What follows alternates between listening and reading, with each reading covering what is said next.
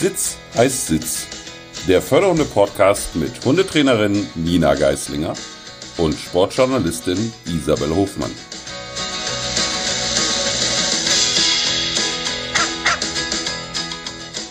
Hallo, moin moin, liebe Nina. Hallo Isabel, moin, na? Na, wie ist es bei dir in Bramstill-Lund?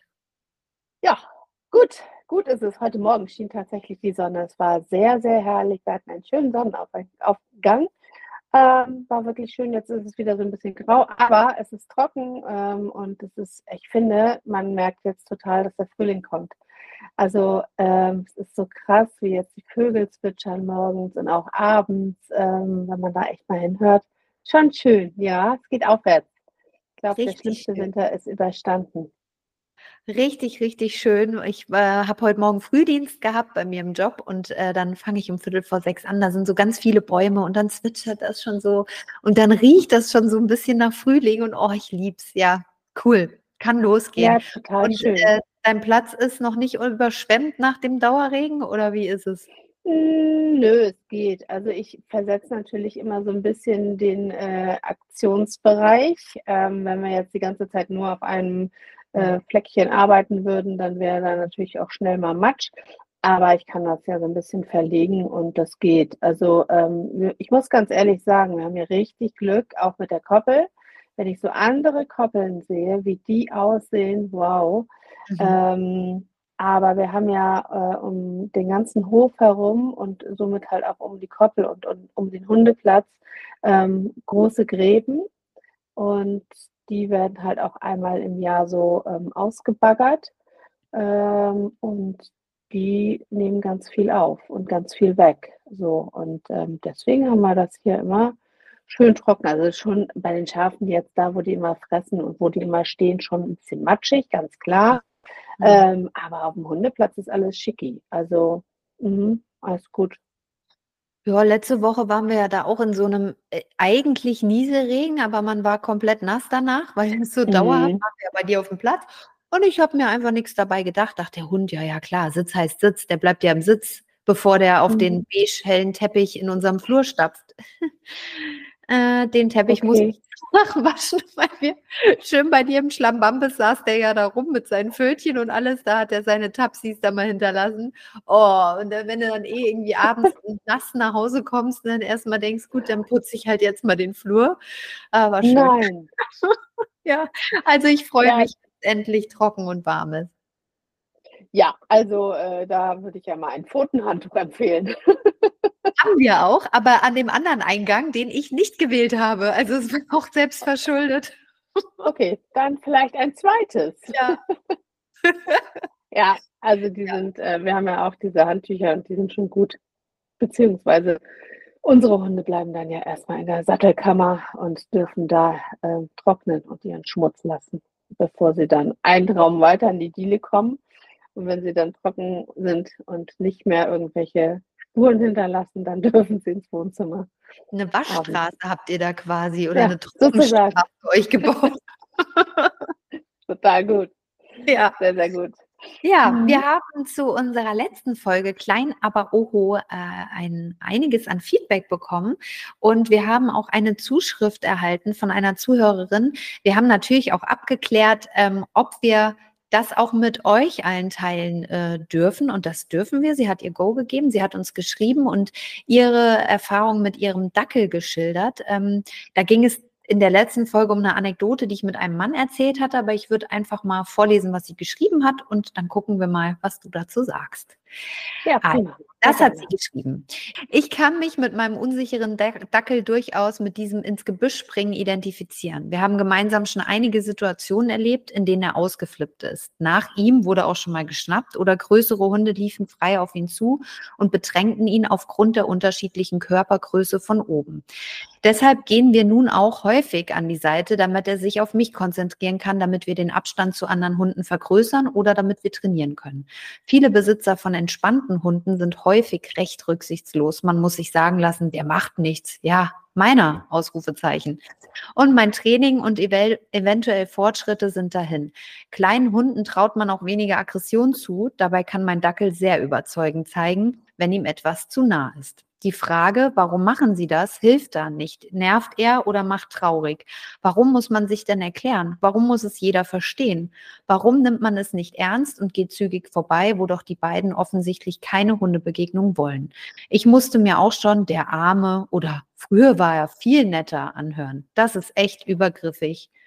So, jetzt muss ich einmal weiter scrollen.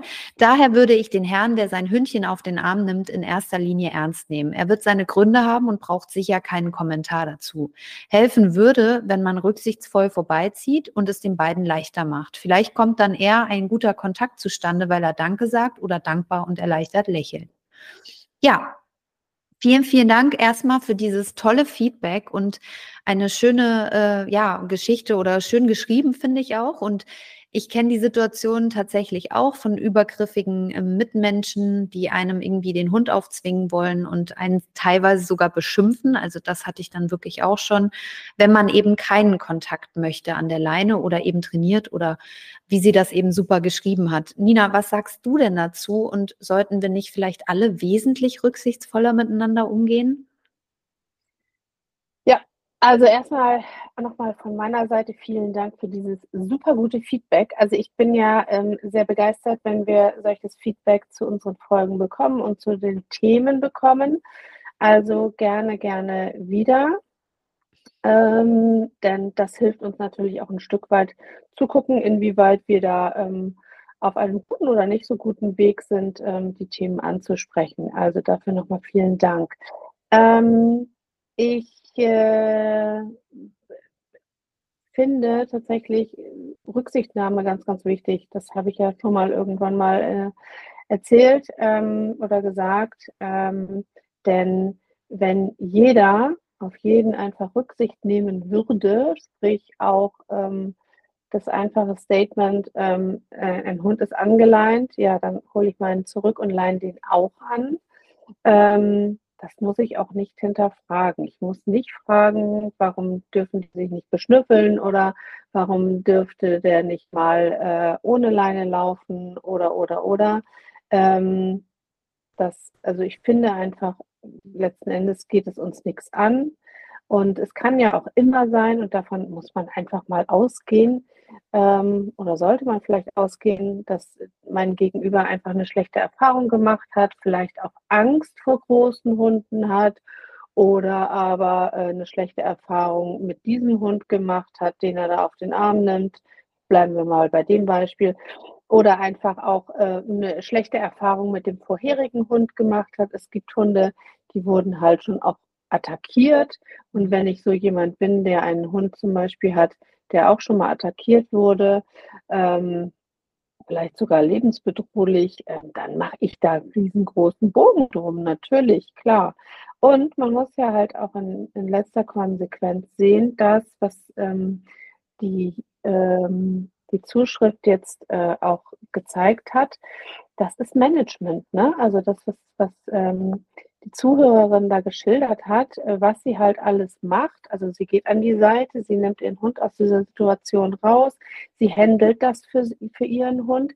Das ist Management dem eigenen Hund gegenüber. Und das finde ich ganz, ganz wichtig. Das ist ja immer etwas, was ich auch versuche, hier zu vermitteln. Ganz egal, was andere von dir denken, manage du deine Situation, in der du gerade bist und manage das für deinen Hund. So, und ähm, ja, ich sag mal so, wie, wie, wie freundlich oder merkwürdig man da auf andere Leute ähm, einen Eindruck äh, macht oder einen Eindruck hinterlässt, ist erstmal zweitrangig. In erster Linie, finde ich, sollte man zusehen, dass man sich, seinen Hund und diese Situation für sich und seinen Hund managt. Genau. Ähm, was andere da in der Situation von mir halten, ist. Ne? Ja, genau. Ja, also da bin ich bei dir, aber ich sag mal, sie sagt ja auch, sie managt es, also sie löst das für sich mhm. und, und trotzdem sagen wir mal, akzeptieren ja andere Leute offensichtlich Mhm. nicht, was sie da tut. Also würdest du dann empfehlen, ich sage jetzt mal an ihrer Stelle, aber sie steht ja jetzt für ganz, ganz viele andere auch. Also, dass man Total. mit dem anderen Hundehalter anfängt zu reden und sagt, Entschuldigung, oder würdest du einfach okay. sagen, nee, ich bleibe hier, ich warte, bis die Situation vorbei ist und ignoriere, weil das hattest du ja auch mal gesagt, mhm. ignoriere alles, äh, was von außen dann reinkommt und bleibt, weil es ist ja schwer. Ich meine, das wissen wir auch, wenn dann so mhm. dumme Sprüche kommen. Äh, ja, wie würdest du das denn empfehlen, wenn du sagst, bleib einfach bei deinem Hund am Ende? Genau, bleib bei deinem Hund und zwar physisch und psychisch, weil nur dann kann ich natürlich auch von meinem Hund verlangen, dass der bei mir bleibt. Ähm, man muss ja immer gucken, dass, also wenn ich möchte, dass mein Hund sich von anderen Dingen ähm, fernhält, beziehungsweise ähm, zu 100 Prozent bei mir ist, muss ich natürlich auch bereit sein, diese 100 Prozent zu geben.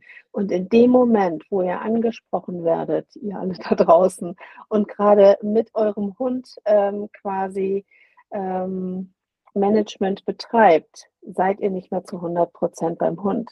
So, mhm. das heißt, wenn mich jemand anspricht, dann muss ich mir einfach ein dickes Fell wachsen lassen und kann in dem Moment nicht drauf eingehen. So, mhm. äh, klar, man könnte sich jetzt natürlich auch irgendwie einen Button an die Weste machen oder ans Shirt oder wie auch immer, äh, Hund im Training oder irgendwie sowas.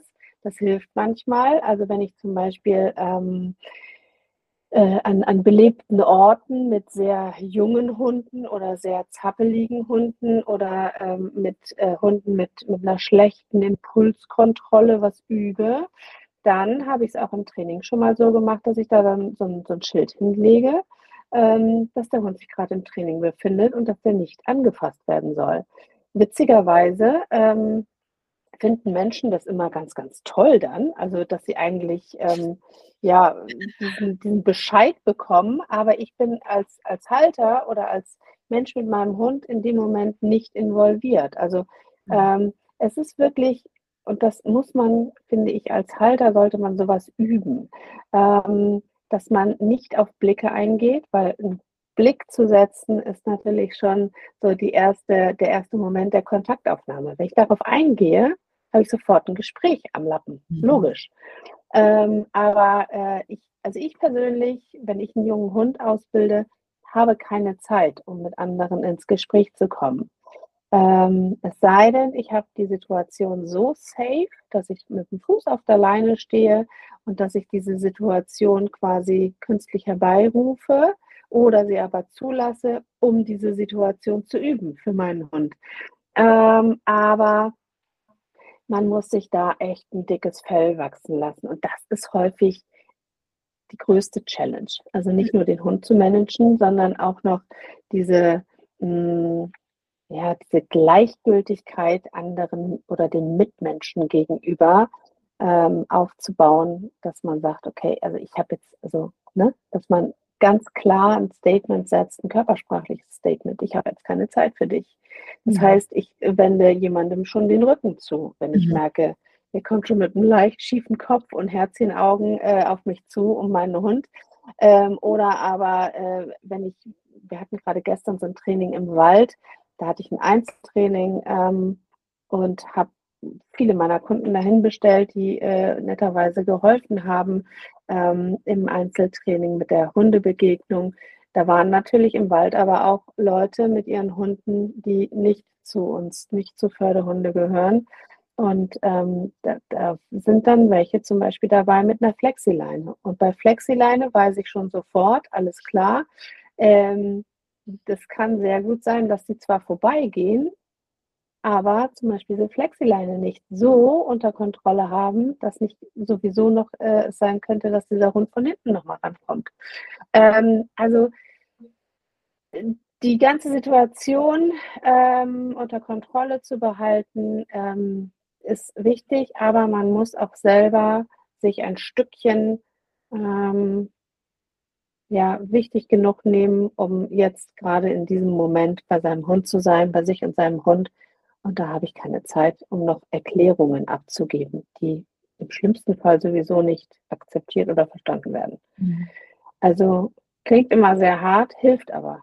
Mhm. Also hier im Hier und Jetzt zu bleiben mit seinem Hund hilft einfach, weil das ist das, was die Hunde auch sind. Wir sind mhm. auch im Hier und Jetzt.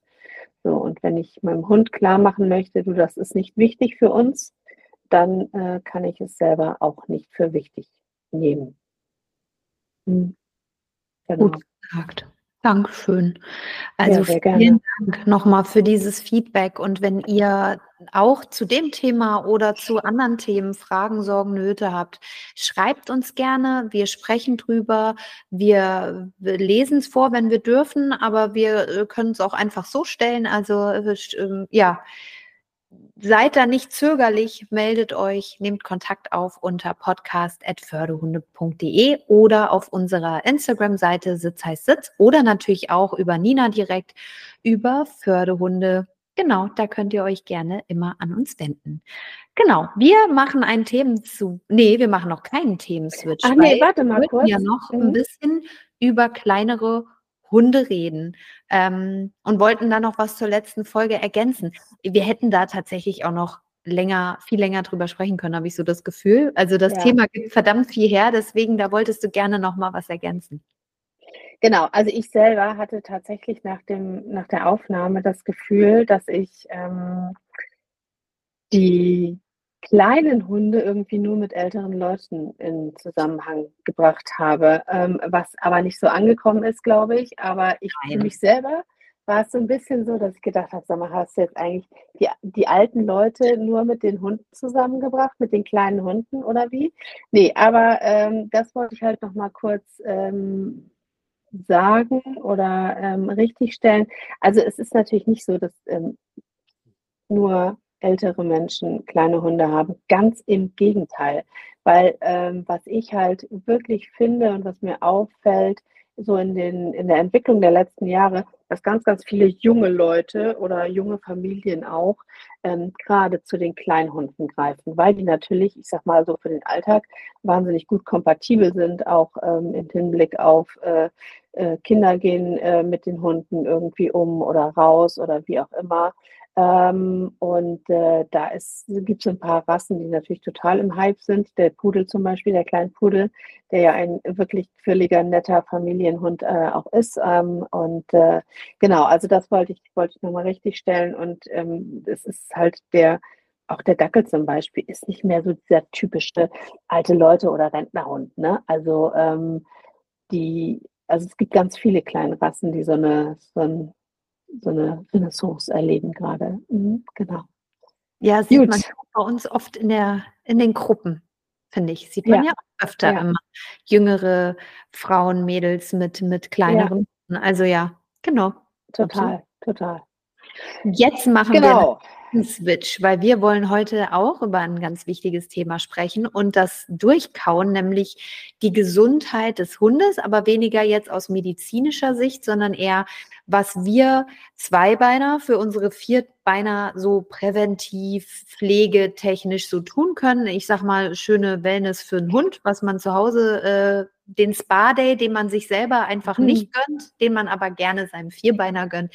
Da geht es um die richtige Zahnpflege. Wie sieht die Pediküre aus, also Krallenpflege beim Hund und wie pflege ich das Fell am besten? Also es geht um das Thema mhm. Pflege.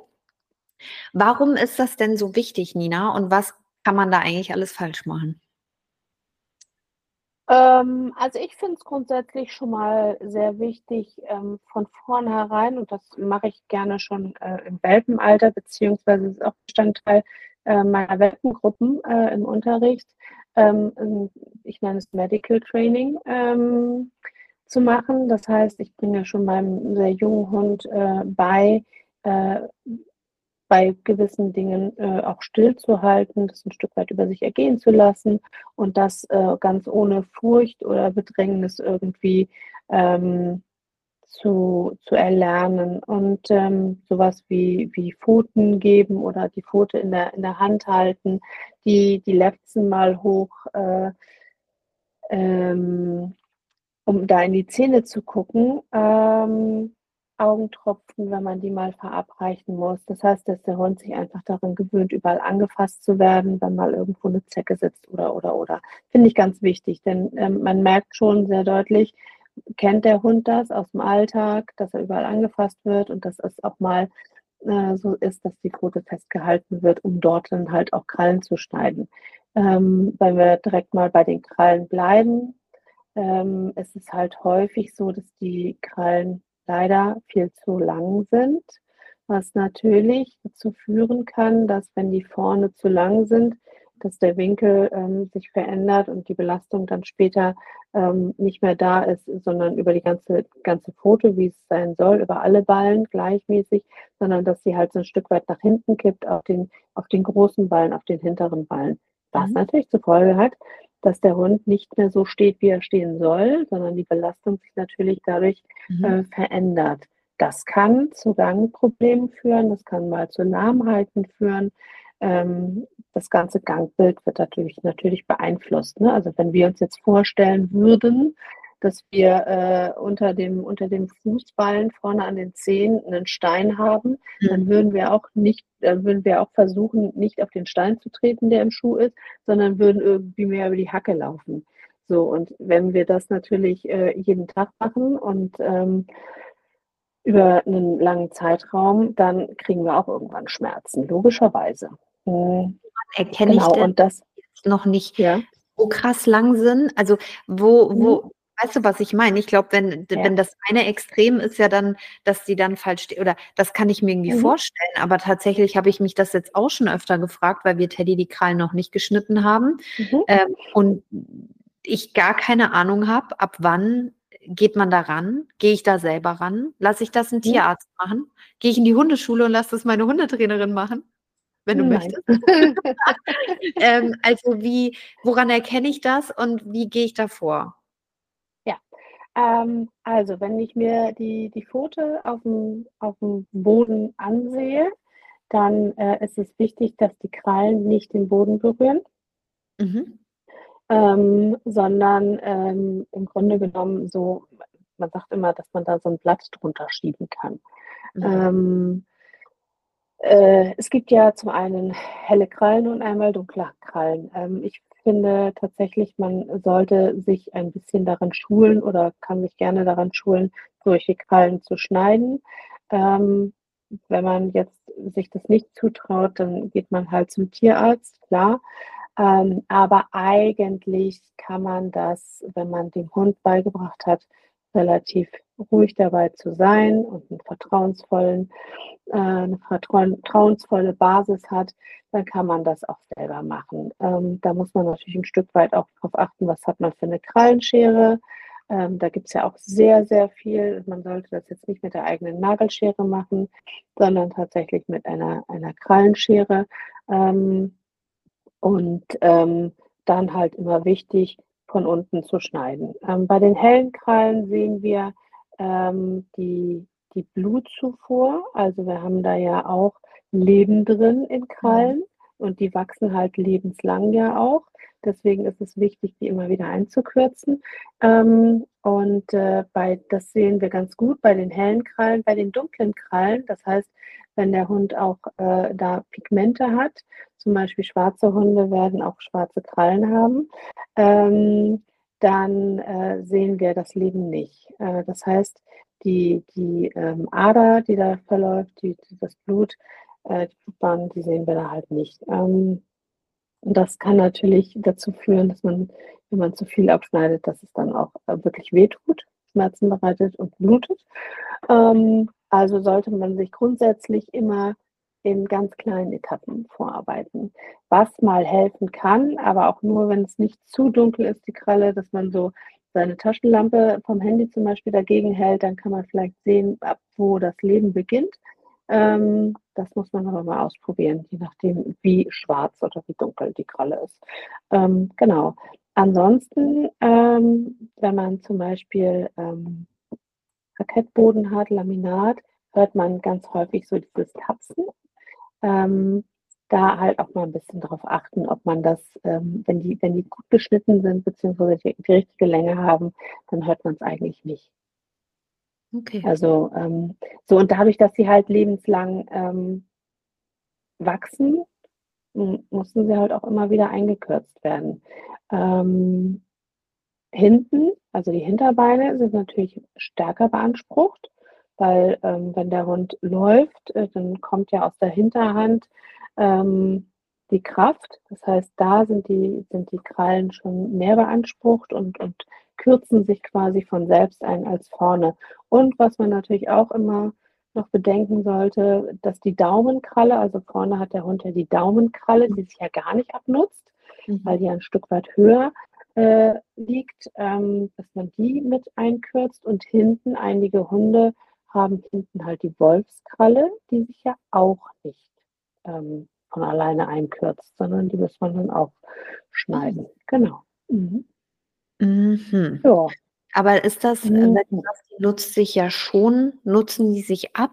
Ich habe das mal mhm. gehört, dass wenn man natürlich viel mit dem Hund geht, wenn das auch auf, auf ich mhm. sag mal, Beton, ähm, dass man die dann gar nicht so häufig schneiden muss. Ist das ein Mythos ja. oder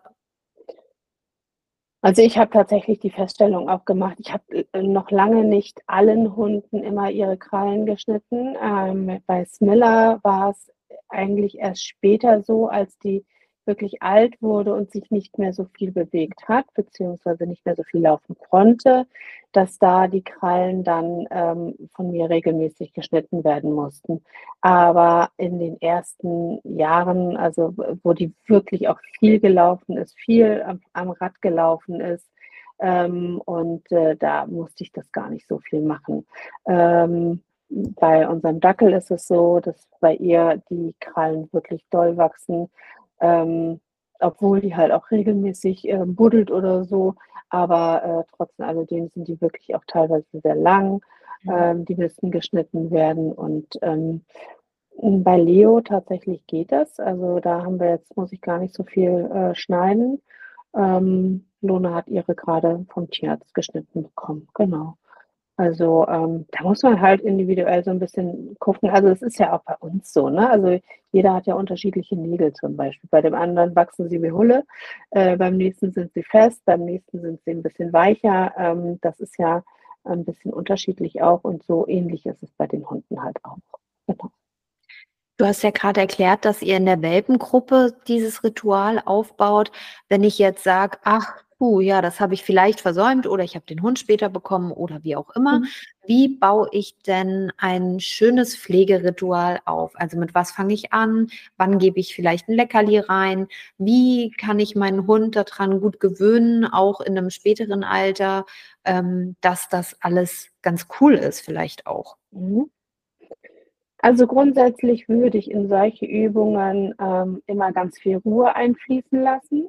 Man kann das natürlich ein Stück weit äh, ritualisieren und dem Hund halt damit helfen, dass man zum Beispiel ähm, immer eine Decke unterlegt und dann halt schon mal sagt, okay, da sollte der Hund jetzt rauf und ähm, dass der halt Dinge wie äh, eine, eine Schere äh, oder halt auch die, die Bürste einfach schon aus dem normalen Alltag her kennt. So, mhm. und häufig ist es einfach so, dass wenn man damit anfängt, dass man gleich vor Augen hat, was man eigentlich damit machen möchte. Also mit einer Krallenschere dann auch die Krallen zu schneiden. Ja, das ist das Endergebnis. Aber der Weg dahin sieht anders aus. Ne? Der Weg dahin sieht so aus, dass ich erstmal die, wenn wir jetzt bei den Krallen bleiben, die Pfote meines Hundes in die Hand nehme 21, 22 und dann lasse ich die los. Und zwar bevor mein Hund die wegzieht, sondern ich lasse die einfach aktiv los. Dass mein Hund merkt, okay, ähm, hier kann ich mich auch entspannen ähm, und äh, macht das so lange, bis ich halt aus dieser Position entlassen werde. Nicht, weil ich den Hund festhalte, sondern weil ich ihm einfach beibringe, ähm, das ist okay, wenn ich das mache. So, und dann ver verlängere ich diesen Zeitraum. Ne? Also dann sorge ich dafür, wenn ich die Hand hinlege oder so hinhalte, dass mein Hund vielleicht schon mal mit der, mit der Pfote von alleine kommt. Dann liegt die halt auf meiner Hand. Dann nehme ich irgendwann so eine Schere dazu und dann äh, löse ich das Ganze wieder auf. Dann mache ich mal diese Klippgeräusche mit der Schere. Also das alles ist ja äh, im Vorwege ein, ein Aufbau, ähm, der dazu führt, dass mein Hund auch die Scheu zum Beispiel auch mit diesen Geräuschen verliert. Ne? Oder ich nehme die, die Schere dann einfach mal an so eine Kralle ran. Es macht ja keinen Sinn, wenn ich das alles so schnell mache und so überstürze, dass mein Hund immer sagt, hm, nee, ich nehme die Füße weg.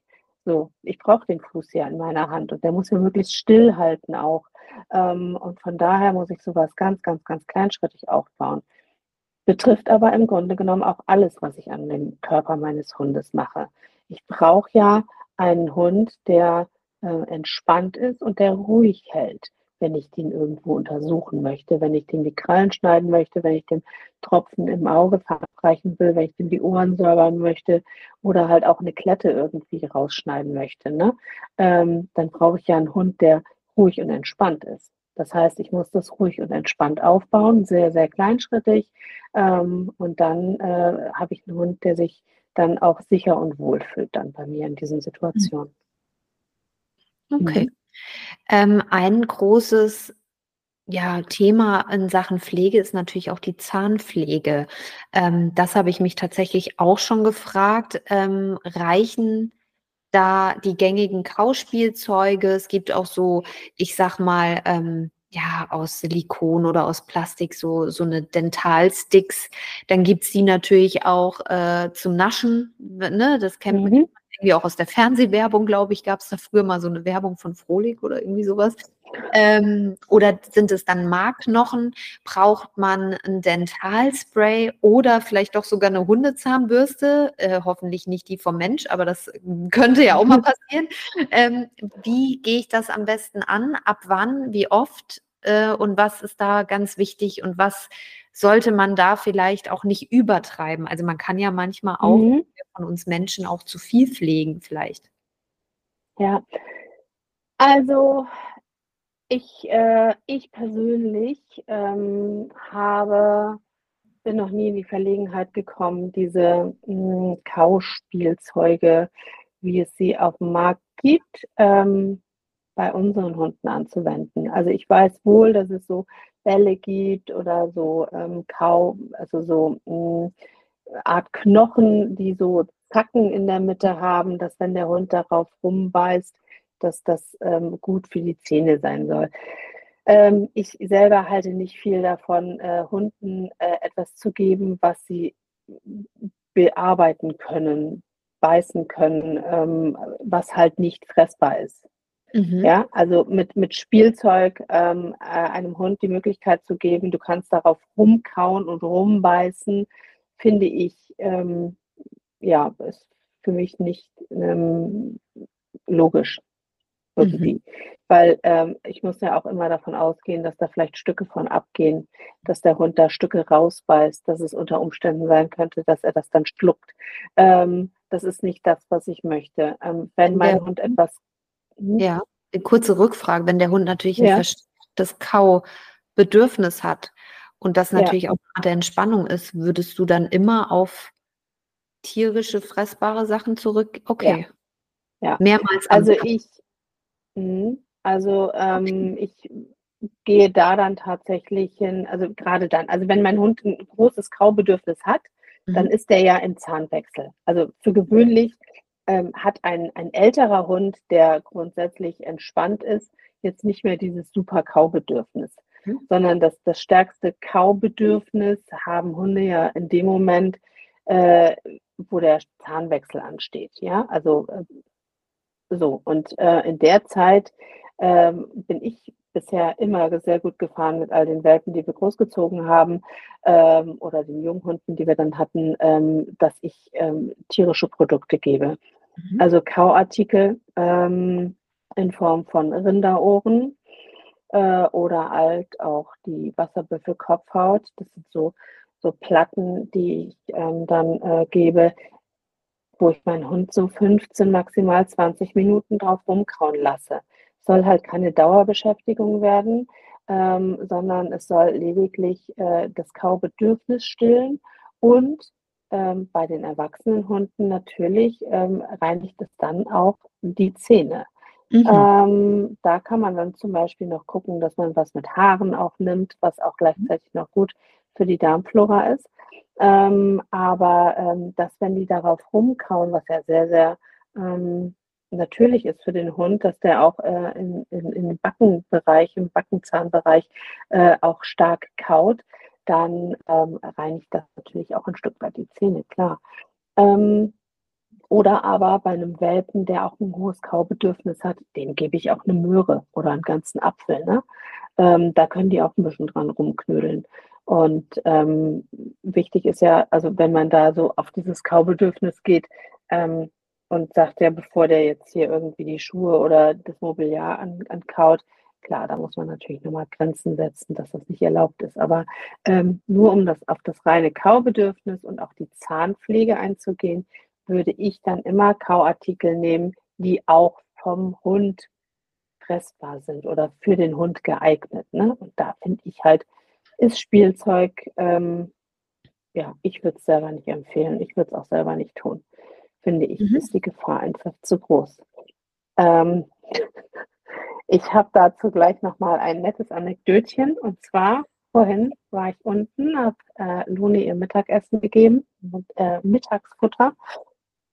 Und dann äh, gucke ich so auf den Dackel und denke so, wow, was hat sie denn da?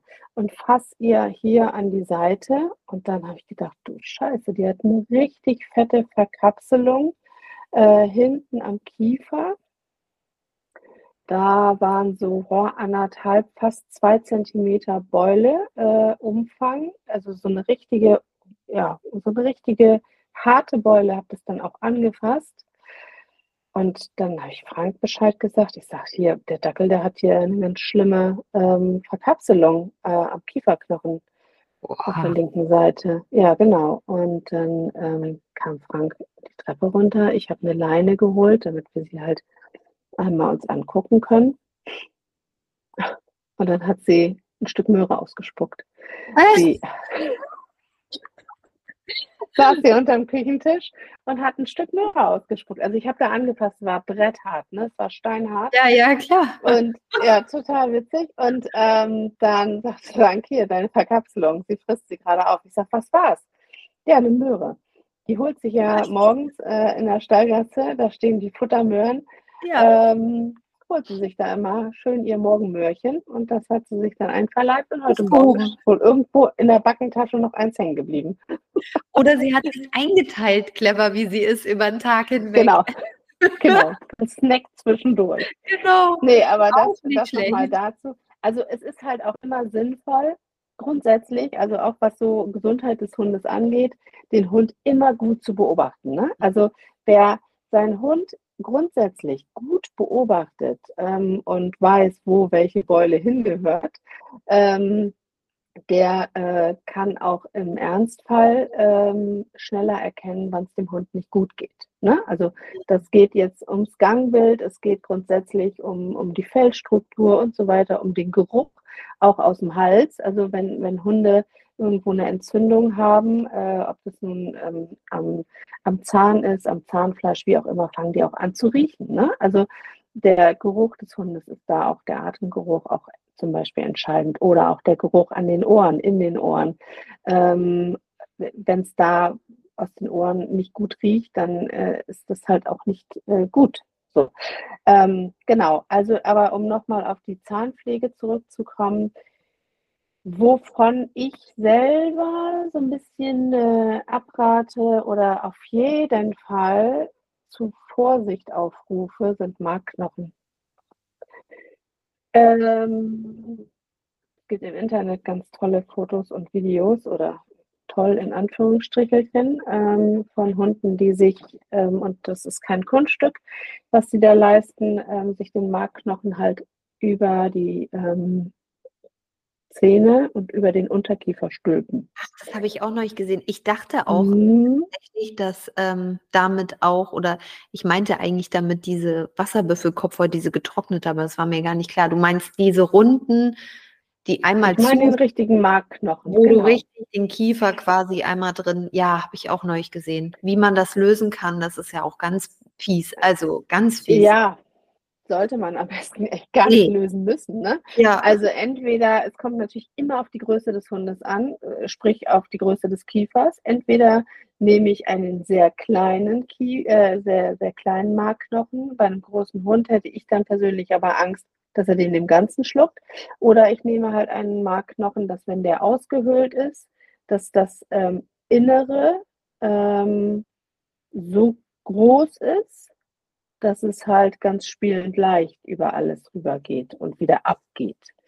Also ähm, grundsätzlich ja sowieso mit Kauartikeln niemals nicht alleine lassen mhm. ähm, und immer schön ähm, in Reichweite und unter Beobachtung. Aber ähm, ja, mit Markknochen wirklich vorsichtig sein. Also der kann halt schnell mal äh, über den Kiefer schlucken. Ne? Und dann, äh, wenn man Glück hat, kann der Tierarzt das äh, so lösen. Ansonsten muss der halt, äh, der Hund unter, unter Narkose und dann muss das Ding aufgesägt werden. Ja, und ich finde, es gibt so Dinge, die kann man, die kann man sich wirklich sparen. Ne? Es gibt genügend Dinge, die ein Hund so kauen kann. Mhm. Und ähm, oftmals ist halt auch Knochen einfach zu hart und kann auch äh, auf Knochen zu kauen, kann auch dazu führen, dass die, dass die Zähne äh, springen und split oder äh, splittern, auseinander ähm, splittern. Ähm, Wie ist das mit diesen Kaffeeholzstäben mhm. oder Käsesticks? Es gibt ja auch diese Hartkäse. Wie, wie ist das so? Ja, also diese Hartkäse-Sticks, ähm, ich persönlich finde die unfassbar hart. Mhm. Äh, ich habe das selber bei einem Hund noch nicht ausprobiert. Ich finde die aber, ähm, ich habe die schon mal gesehen und auch einmal angefasst und so weiter. Ich finde die extrem hart. Hart, ja. Ja, also ich weiß nicht, ähm, also ich würde es jetzt meinem Hund nicht geben. Ja. Also äh, habe ich auch keine Erfahrung mit. Ähm, und wie gesagt, diese, diese leichten Fissuren, die es dann in einem, in einem äh, Zahn auch geben kann, wenn der, ja, der Artikel einfach so richtig, richtig hart ist. Ja, wäre ich vorsichtig mit. Mhm. Ähm, was sagtest du gerade noch? Ähm, Kaffeeholzknochen. Ach so, das Kaffeeholz, genau. Also da steht ja immer nicht splitternd drauf. Ja. Ähm, allerdings, wenn die Kaukraft äh, größer wird, dann äh, können da auch Stückchen rauskommen. Ne? Also, dass der Hund wirklich auch in der Lage ist, da ganze Stücke rauszubeißen. Ich finde, ja, ja, also es ist, ähm, ich, ich, manchmal ist es einfach gar nicht so gut, zu viel zu wissen und zu viel ähm, schon gesehen zu haben, weil man natürlich äh, dadurch äh, eine geringere Auswahl an Dingen hat. Aber auch da habe ich schon fiese Geschichten gesehen ne? oder gehört halt auch. Ähm, ich finde halt, Holz sollte jetzt nicht äh, das Kaubedürfnis äh, oder des Bundes stillen oder halt zur, zur Dentalpflege dazu beitragen. Also ich finde, mit so einem Rinderohr oder halt mit so einer Wasserbüffelkopfhaut oder für kleine Hunde halt auch äh, ein Lammohr mit, mit Fell oder wie auch immer, ähm, ist doch gut. Also ist es wirklich gut, immer vorausgesetzt, der Hund verträgt es natürlich. Ne?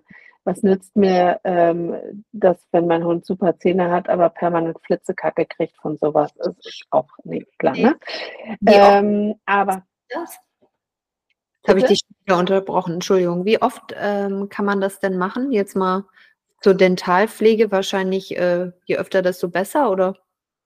Hm, ja, also letzten Endes sind es natürlich auch ein Stück weit ich sag mal, Kalorien und Fette, die der Hund da zu sich nimmt. Ähm, äh, ich würde es bei Bedarf machen, aber es, ist nicht, es spricht nichts dagegen, das ein oder zweimal die Woche zu machen. Ne? Mhm. Und wenn wir dann davon ausgehen, dass die einfach auf einem Stück rumkauen, äh, für 15 oder 20 Minuten, finde ich, ich persönlich ähm, habe die Erfahrung gemacht, bei unseren Hunden äh, reicht es aus. Es gibt tatsächlich Hunde, die mehr zu Zahnstein neigen als andere. Ähm, das ist auch ähnlich wie bei uns Menschen. Das hat ja auch ein bisschen was ähm, mit, mit der Säure und dem Speichel und so weiter zu tun. Ähm, aber ähm, grundsätzlich gilt halt immer nachgucken und ähm, zur Not halt, und das mache ich zum Beispiel immer, wenn es sowieso so sein muss, ähm, dass der Hund in Narkose gelegt wird, dann lasse ich auch immer einmal die Zähne mitmachen. Ne? Also wenn der, wenn der eh schon schläft, ähm, warum nicht? Also finde ich, finde ich dann ganz gut, als dann später, äh, drei Wochen später dann festzustellen, dass er irgendwie ziemlich doll Zahnstein hat und da vielleicht schon eine Entzündung entstanden ist.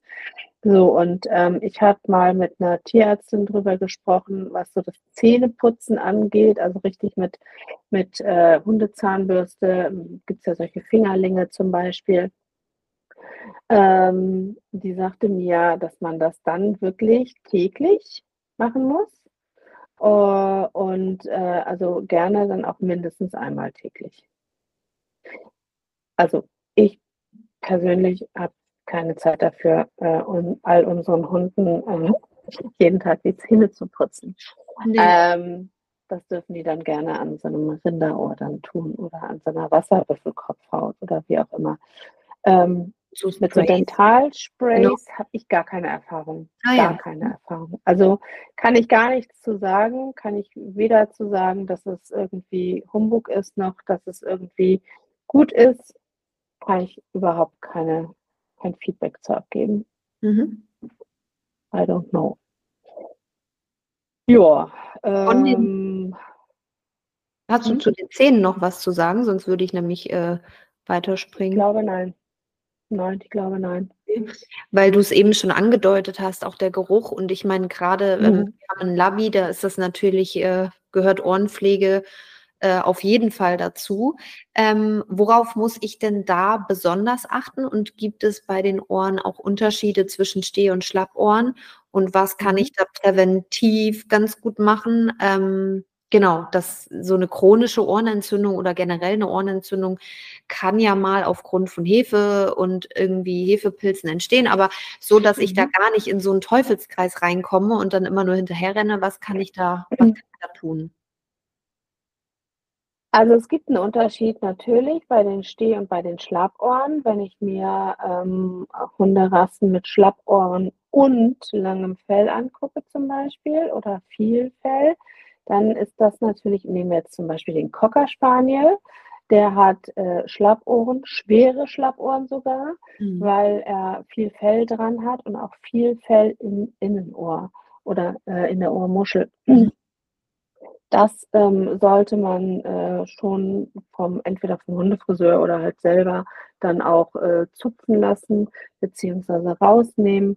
Ähm, damit sich da halt durch, durch ähm, Wärme und ähm, ja, Ohrenschmalz zum Beispiel nicht irgendwie so ein Milieu bildet, wo man äh, ja ohne Ende Keime äh, hervorruft. Ähm, das heißt, ähm, die, die Ohrenpflege bei einem Schlappohr ist mit Sicherheit intensiver als bei einem Stehohr. Ähm, und Grundsätzlich muss man sich darüber klar sein, wie das Ohr im, Innen, im Innenohr aufgebaut ist, dass nämlich der Gehörgang, der ja zum Trommelfell führt, so einen Knick macht. Mhm.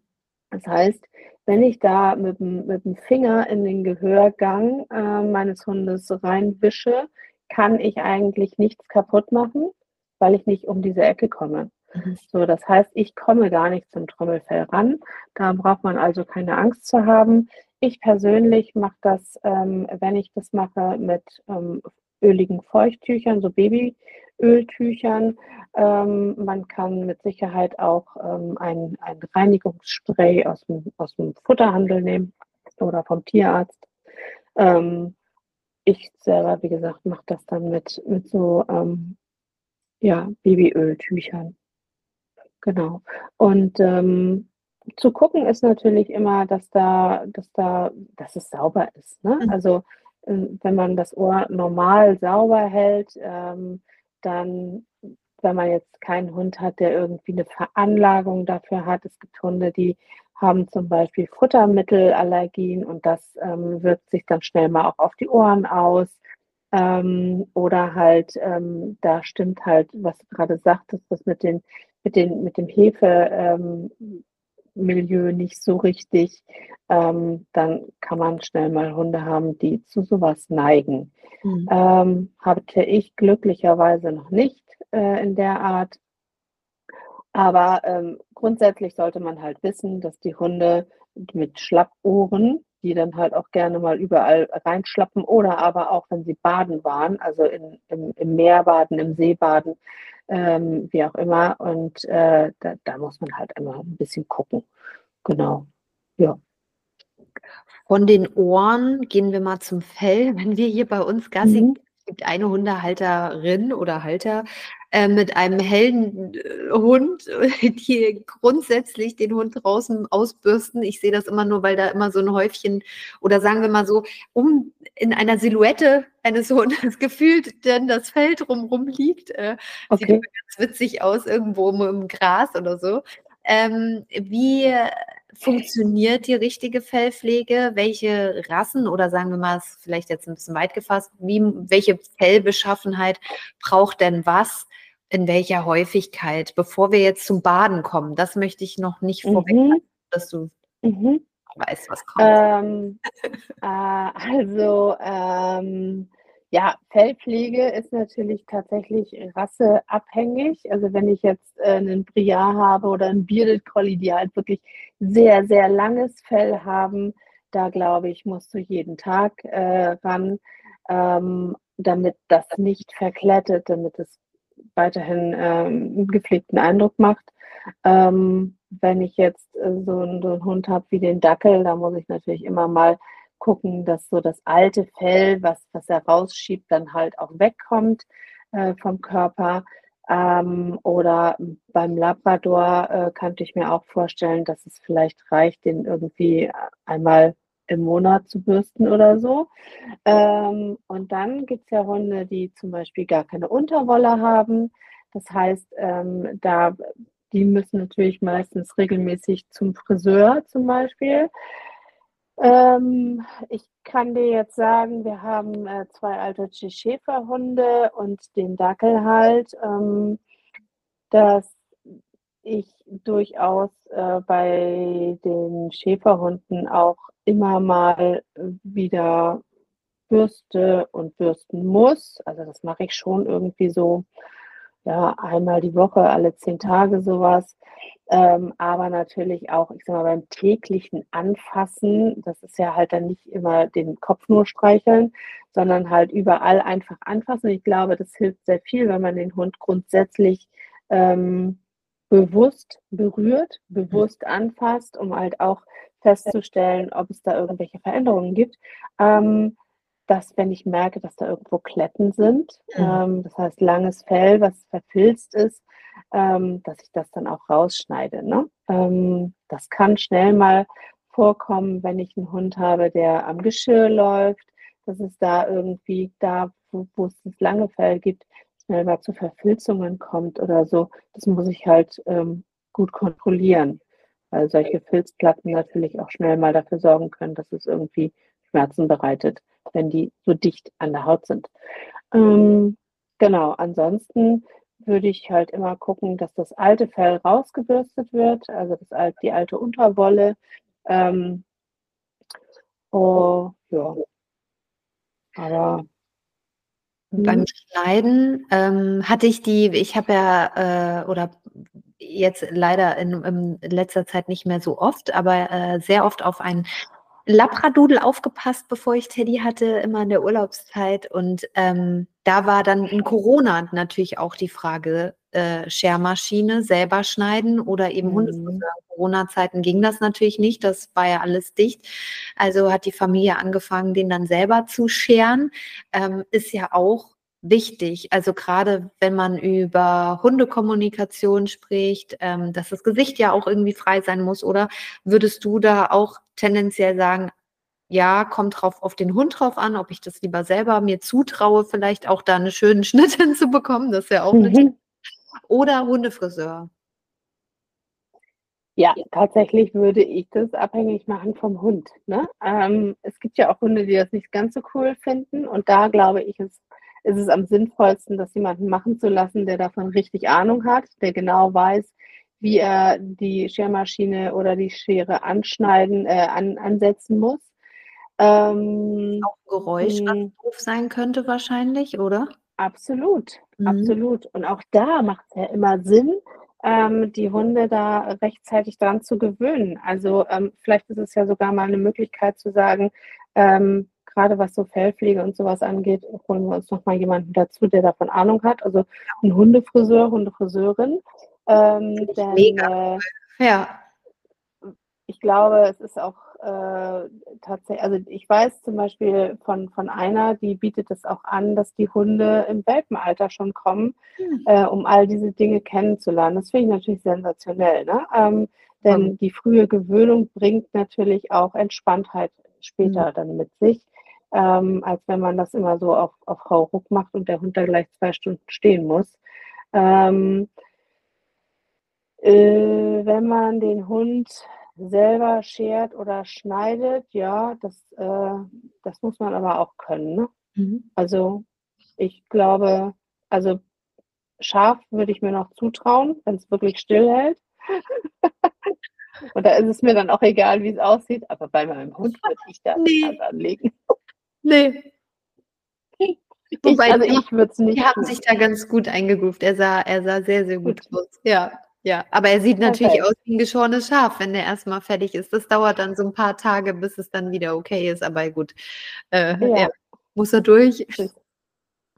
Ja, und es gibt halt Rassen, da musst du es machen. Ne? Also ähm, wenn wir jetzt tatsächlich beim Pudel sind ähm, oder auch bei all den gedudelten Hunden, ähm, da musst du, musst du halt äh, wirklich äh, die, die Schermaschine rausholen. Mhm. Ja, aber ja. also was ich zum Beispiel nicht empfehlen würde, ähm, wäre einen, einen langhaarigen Hund im Sommer zu scheren, wenn es keinen medizinischen Grund gibt, weil natürlich auch das Fell ähm, für Isolation sorgt, mhm. Ein Stück weit ähm, und wie eine Klimaanlage funktioniert sozusagen. Ähm, ja, sei denn, ich habe einen ganz alten Hund irgendwie, aber das ist ein anderes Thema. Mhm. Genau. Ähm, wie ist das mit den Pfotenballen? Wir haben vorhin schon über die Krallen ja. gesprochen. Ähm, die sind ja manchmal auch ein bisschen trocken. Ist das so ein bisschen wie bei Handcreme, dass man da zu viel mhm. machen kann, dann trocknet das aus? Und könnte das, also hat das irgendwie ich, keine Ahnung, ich denke jetzt nur an Hände, an Lippen, was man so vom Menschen kennt. Äh, hat das mhm. Aufschluss oder gibt es Aufschluss darauf, ob der genügend Flüssigkeit zu sich nimmt oder ob da irgendein Mangel ist? Ich habe keine Ahnung. Ist, äh, wie mhm. geht mit Pfotenballen am besten um? Also wenn du jetzt nochmal Pfoten sagst und eben im Hinblick auf Fellpflege, äh, auch da gibt es ja Rassen, die langes Fell haben mhm. ähm, oder dann die halt auch zwischen den Ballen Fell haben. Mhm. Ähm, das würde ich zum Beispiel auch immer wegschneiden. Denn äh, im Winter kann sich da natürlich äh, Schnee äh, und, und Wasser und so ähm, äh, ver, ver, sag schnell. Verfangen oder fest. Verfangen, genau. genau. Und ähm, das ist äh, so, so semi. Einmal bringen die natürlich wahnsinnig viel Dreck dadurch rein, aber es ist natürlich auch so, dass wenn da äh, Schnee drin ist, dass sich das quasi aufbauscht und die Hunde dann irgendwann so auf so äh, dicken Ballen laufen, ne? also Schneeklumpen. Ähm, aber grundsätzlich würde ich das halt zwischen den Ballen wegschneiden. Ähm, dass man das, also einige rasieren das sogar. Ähm, ich hätte jetzt, glaube ich, keinen Hund, der das über sich ergehen lassen würde. Ich schneide das immer. Mhm. ähm, genau. Und äh, die Ballenpflege, da, also immer so ein bisschen vorsichtig sein. Ich, ich glaube, da ist tatsächlich weniger mehr. Ähm, wenn, dann würde ich das immer mit einem, ja, so einem Pfotenbalm einschmieren. Aber äh, zum Beispiel mache ich es dann im Winter, bevor wir rausgehen, damit da halt nicht zu viel ähm, Schnee, zu viel Kälte ähm, hängen bleiben kann. Ähm, und was halt wirklich natürlich ähm, ein, ein Thema ist, ist so Fußbodenheizung. Ne? Also wenn du im Winter von diesem ganz kalten draußen reinkommst und die Hunde dann über die Fußbodenheizung mhm. laufen, dann ist dieser Wechsel extrem. Ne? Und dann werden die schon sehr rau. Grundsätzlich sollte eine Hundepfote ähm, gleichmäßig geschmeidig sein. Also nicht so rau, nicht aufgerissen. Ähm, auch das kann mal passieren, dass wenn die dann zu wenig Feuchtigkeit haben, dass die dann aufreißen. Ähm, ja, wie bei unseren Lippen auch zum Beispiel. Wie mache ich das dann mit Fußbodenheizung? Creme ich dann öfter oder wie, wie gucke ich da? Weil also die Abstellen geht ja auch schlecht im Winter. Mhm, genau, also ich würde ich würd das ähm, fallbezogen machen. Also ich würde grundsätzlich immer mal wieder ähm, auf die Füße meines Hundes achten. Ähm, zum einen natürlich wegen der Krallen, zum anderen auch wegen der Ballen. Und da also wird da jetzt kein Pauschalrezept irgendwie jetzt hier raushalten, äh, raushauen, dass ich sage, wir müssen das einmal die Woche eincremen oder sowas. Da ist mit Sicherheit jeder Hund unterschiedlich. Mhm. Und ähm, äh, kommt ja auch darauf an, wie lange die zum Beispiel draußen sind. Ne? Also wenn so ein Hund jetzt irgendwie äh, mehrere Stunden über Tag immer wieder mit draußen ist und, und äh, Wetterumschwünge ähm, auch kennt und ein robuster Vertreter seiner Rasse ist und äh, viel ab kann, dann äh, ist es vielleicht auch äh, so, dass der ähm, mit dem bisschen an Fußbodenheizung ganz gut klarkommt. So, wenn ich jetzt einen Hund habe, der mehr oder weniger den ganzen Tag auf seiner Fußbodenheizung rum vor sich hin vegetiert und äh, ich sag mal, äh, mehr, mehr da drauf ist als draußen, dann kann das bestimmt sein, dass die dann auch schnell mal schneller mal porös werden oder trockener halt einfach, ne? Dann würde ich mir das ähm, individuell angucken. Okay. Genau. Also mhm. wichtig ist halt nur ähm, im Hinterkopf zu behalten, dass man da halt auch mal äh, das nicht vergisst und da einfach mhm. mal drauf achtet. Ne? Ja. Ähm, und sonst, wie gesagt, gibt es ähm, so, ein, so einen Pfotenbalm mit, mit zum Beispiel so ähm, Ringelblumen oder sowas da drin, also schon etwas ähm, Fettendes, ähm, ja, so ein fettender Balm, genau. Mhm. Ja, sehr gut. Ich habe ja TikTok noch nicht so lange, mhm. aber da kriegt man ja auch immer viele lustige Videos angezeigt und auch bei Instagram zum Teil. Und da sehe ich doch manchmal, ähm, wie dieses Duschen, Baden, Zähneputzen bei manchen Hunden so zelebriert wird. Ich weiß nicht, ob du das auch ja. schon mal gesehen hast. Ähm, das darf man aber ja, wenn ich da richtig bin, auch nicht zu oft machen. Wie oft ist es richtig und ja, wie, was sollte man da irgendwie dabei beachten? Also auch mit, mit dem, mit dem Baden und Shampoo und mhm. das ist auch alles irgendwie nicht so, oder? Ja, also, ähm, ich, wenn ich Shampoo benutzen würde, dann würde ich selber immer darauf achten, dass das den pH-Wert hat, der halt für einen Hund äh, gut ist. So, was das für ein pH-Wert ist, kann ich dir nicht sagen. Da ähm, ja, da kenne ich mich halt einfach nicht aus. Ich kann nur so viel dazu sagen. Hundeshampoo hm? einfach. Ein spezielles auf, ausgelegt auf Hunde, kein Menschenshampoo. So, das kann man ja vielleicht. Ja. So, ne? Genau, das, das auf jeden Fall, genau. Mhm. Ähm, ich selber habe, ich jetzt überlege ich gerade mal, ich glaube, den Dackel habe ich noch nie gebadet. Ähm, das würde sie mir auch lebenslang übel nehmen, glaube ich oh, wir wollen ein Video, wenn es mal dazu kommt. äh, Lohne ist auch noch nie gebadet worden. Leo haben wir, ähm, ich glaube, am, am ersten oder zweiten Tag, den er bei uns war, gebadet hatte ich glaube ich schon mal erzählt hier, ähm, weil äh, der so heftig gerochen mhm. hat und äh, der ein oder andere bei uns aus dem Hunderudel gesagt hat, ich kann den nicht riechen. Danach war alles gut. Aber ähm, ich finde tatsächlich, ähm, vielleicht auch Asche auf mein Haupt, aber ich finde Baden für Hunde äh, mir fällt jetzt kein wirklicher Grund ein, warum ich meinen Hund baden sollte. Klar, wenn der sich jetzt natürlich kopfüber irgendwie in einem Kuhfladen gewälzt hat, jupp, bin ich dabei.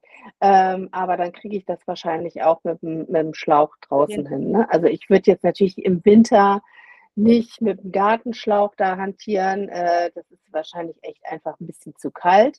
Danke, Aber dass du das nochmal gesagt hast, weil das würde ich dann meinem äh, Partner unten mal erzählen, der meint, das wäre völlig übertrieben, äh, den Hund zu Hause im Warmen mit warmem Wasser abzuspritzen. Das wäre ein Hund. So, aber gut, danke, ich habe es hier auf Band. Ähm, ich nehme das mal mit. ja, also ähm, Gut, also bei Minusgraden sind unsere Schläuche sowieso abge, abgeklemmt draußen, aber ähm, ich habe es jetzt tatsächlich eher so, dass ich den draußen abgespritzt habe, als dass ich den reingeholt habe und mir irgendwo in die Badewanne gesetzt habe. Ja. Ähm, ich kenne, ich kenne Leute, die haben eine extra Hundedusche, finde ich natürlich mega. Wenn ich eine Hundedusche habe, eine separate Hundedusche, würde ich natürlich die auch immer vorziehen vor dem Gartenschlauch. Ja. Ähm, haben wir aber nicht. Und äh, bisher, wie gesagt, war der Gartenschlauch da auch ausreichend. Wenn ich jetzt einen Hund habe, der sich wirklich ähm, das, äh, so, so, eine halbe tote Möwe irgendwie aufs Übelste in das Fell äh, rein äh, gearbeitet hat äh, und ich da wirklich mit, mit Shampoo und Bürste und Schlauch und so weiter rangehen muss, dann würde ich den wahrscheinlich auch eher in die Wanne stellen, als dass ich äh, das mit einem Gartenschlauch machen würde. Aber grundsätzlich, wenn wir keine Minustemperaturen haben, dann ist so ein Gartenschlauch dann durchaus möglich. Da ja. gehe ich mit, ja. Aber im also, Wind, ja. Aber auch da einfach ja. nicht zu oft aufgrund der Haut und des Fells. Und wenn man da, ich glaube, manche, und so ist es ja vielleicht bei den Videos, dass, dass die dann glauben, okay, mhm. für den Mensch gut ist, ist für den Hund auch gut. In dem Fall eher nicht, oder? Nee, also ich weiß, ich, ich glaube, ich weiß, welche Videos du meinst. Und ich habe da neulich auch so eins gesehen, da werden die Hunde dann irgendwie äh, zurechtgeschnitten, frisiert, dann werden da irgendwie die Pfötchen einbalsamiert und äh, noch geputzt, geföhnt ja. und äh, Zähnchen geputzt und hier noch eine Thai-Massage und da noch mhm. irgendwie den, ja, also ganz schlimm. Ähm, die lagen dann da irgendwie so auf dem Rücken und ja. das, ich glaube, es kam aus China, 100 Pro kam das aus China ähm, oder so, ähm, aber das ist natürlich völlig übertrieben, ne? Also ähm, das, da brauchen wir uns, glaube ich, echt gar nicht drüber zu unterhalten, dass sowas komplett übertrieben ist. Also wenn ich irgendwie pflegen möchte, ja, dann ähm, aber doch bitte nicht so. Mhm. Nee, nee, nee. Also das ist ja völlig vermenschlicht, auch wie ja. die Hunde danach aussahen. Ne? Also dann wurden die irgendwie, habe ich gesehen, in so, in so eine Art äh, Cube gestellt, wo dann von allen Seiten Föhn kam und so krass, dann nochmal ja. ja. Oh Gott. Gar nicht. Also ähm, das geht gar nicht. Nee. Nein, aber wenn man normal halt äh, einen, einen, dreckigen Hund hat, einen normal dreckigen Hund, der vielleicht ähm, mal Riesenfreude daran hatte, in den Morast zu gehen und äh, bis, äh, bis zur Schulter hin voller Matsch ist, ähm, ja, dann spritze ich den halt eben ab. Ne? Hm. Genau, aber also, ohne, genau mit dem Shampoo, ja. Hm. Ja, und wie ja. gesagt, wenn, wenn, wenn Hunde, wenn Shampoo sein muss, dann ja. würde ich ein Hundeshampoo nehmen äh, mit einem vernünftigen pH-Wert, sodass der Hund halt ähm, da nicht, nicht zu Schaden kommt, ja. Genau.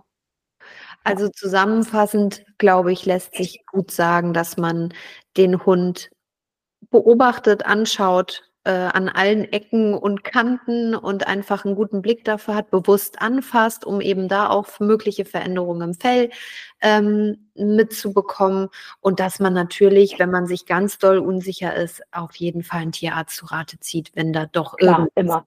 Genau, das einfach nur nochmal abschließend. Meine neue Lieblingsrubrik ist, habe ich was vergessen, was du gerne noch sagen möchtest? Eine schöne Rubrik. ähm, nein, ich glaube nicht. Ich glaube, wir, ähm, ich glaube, wir haben alles. Falls jetzt noch jemand dabei sein sollte, der sagt, ach Mensch, dazu hätte ich gerne auch noch mal was gehört, immer her damit unter podcast.förderhunde.de. Aber ansonsten denke ich, ähm, haben wir an alles gedacht, was wir so, woran wir denken wollten. Denke ich schon, ja. Sehr schön. Dann würde ich sagen, ab an den Hund. Öhrchen checken, Krallen checken, das werde ich auf jeden Fall gleich mal gucken, mhm. wie der da steht und so. Ähm, da gucke ich gleich mal. Vielen, vielen Dank wieder für deine tollen Tipps und die Infos. Wir sehen uns ja morgen äh, in Person in deiner Gruppe Wechselnde Orte. Da freue ich mich schon drauf. Mich nervt, dass es eben geregnet hat. Ich hoffe, dass es morgen vielleicht auch einfach mal zur Abwechslung trocken ist. Ja, bestimmt. Und wenn, dann haben wir ein tolles Training im Regen. Genau, ja, super. Ich kann den Regen einfach nicht mehr sehen, aber ja, das werden wir, natürlich. du musst lernen, im Regen zu tanzen. Ja. Das ist wichtig, ja. Ja, hier oben im Norden auf jeden Fall. Wenn man natürlich nicht von hier oben kommt und weiß, wie schön trockenes Wetter sein kann und äh, Regen in Schauern, die auch wieder weiterziehen. Ach ja, naja, aber es wird kommen. ist ganz sicher. Bestimmt, ganz Genau. sicher. Dann wünsche ich dir noch einen schö- tollen Tag und euch allen da draußen natürlich auch. Und ich würde sagen, Nina, wir hören uns. Wir hören uns. Vielen Dank. Bis demnächst. Tschüssi. Ciao.